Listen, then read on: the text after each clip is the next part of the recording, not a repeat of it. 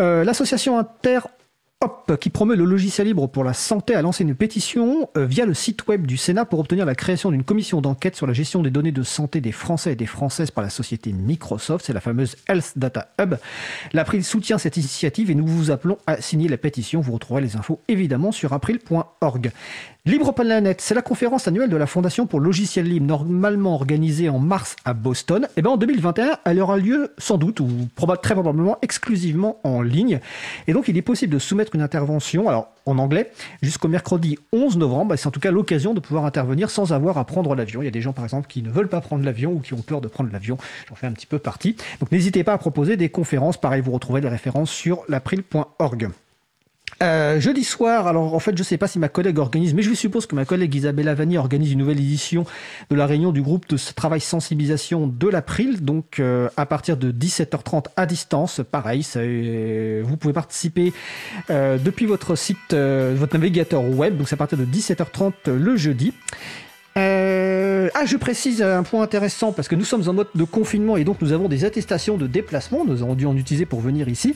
Mais je vous précise qu'il y a une application libre pour la génération d'attestations de déplacement qui travaille sans permission inutile, tout en local. Ça s'appelle Attestation de déplacement. Vous le retrouvez sur F-Droid, qui est le magasin d'applications libres. Donc installez-le franchement. Et merci Adrien Poupa pour ce superbe application. Euh, toujours en visio, jeudi soir 5 novembre de 19h à 20h, il y a un atelier Wikipédia et Wikisource pour découvrir donc Wikipédia et Wikisource. C'est organisé par la Maison pour tous à Lyon, mais c'est évidemment accessible à distance. Vous retrouvez les références sur le site de l'agenda du libre, agendadulibre.org. On continue dans les événements à distance samedi 7 novembre 2020 de 14h à 17h. Il y a un confine atelier. Alors un confine atelier, c'est comme un contrib atelier. On essaie d'agir concrètement pour le libre, mais là c'est à distance. Donc euh, ça peut être du code, ça peut être du design, ça peut être de, la doc, ça peut être des tests. Donc il y aura pour toutes les compétences, tous les niveaux et tous les goûts. Donc là encore, vous retrouvez les références sur le site de l'agenda du libre, agendadulibre.org. Vous voyez, donc même en période de confinement, vous pouvez contribuer à des événements euh, libristes et la plupart, enfin la quasi-totalité, sont évidemment annoncés sur le site de l'agenda du libre. Et vu qu'on est jeudi, avant d'oublier, euh, nous sommes donc mardi 3 novembre. Euh, alors je vérifie à quelle heure c'est. Je sais pas, oh où je l'ai mis. Euh, la présidente de l'April, Véronique Bonnet, participe aujourd'hui aux États généraux du numérique libre et des communs pédagogiques. Elle participe à une table ronde euh, à partir, je crois, de 18h. Donc vous trouvez sur le site euh, de l'April.org, April.org les informations. Donc vous pouvez vous y connecter également pour suivre cette table ronde autour des GAFAM et du libre pour l'éducation. C'est la première journée des États généraux du numérique libre et des communs pédagogiques. Alors notre émission se termine. Je remercie les personnes qui ont participé à l'émission. Euh, Marie-Odile Morandi, Vincent Calam, Valentin des Joyeux Pingouins en famille. Aux manettes de la régie aujourd'hui, Étienne Gonu.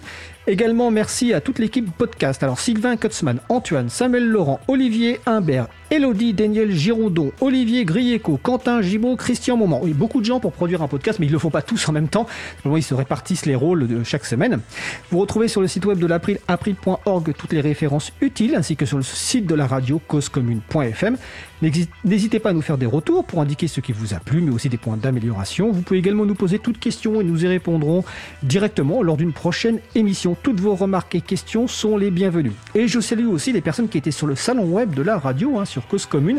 On voit bien que ces périodes de confinement, il y a quelques personnes en plus. Hein, donc, salon web, c'est causecommune.fm. Vous cliquez sur le bouton de chat et vous retrouvez chaque émission à un salon web. Et normalement, quand les émissions en direct, ben, euh, vous pouvez intervenir et euh, échanger avec les personnes qui animent l'émission. Nous vous remercions d'avoir écouté l'émission. Si vous avez aimé cette émission, n'hésitez pas à en parler le plus possible autour de vous.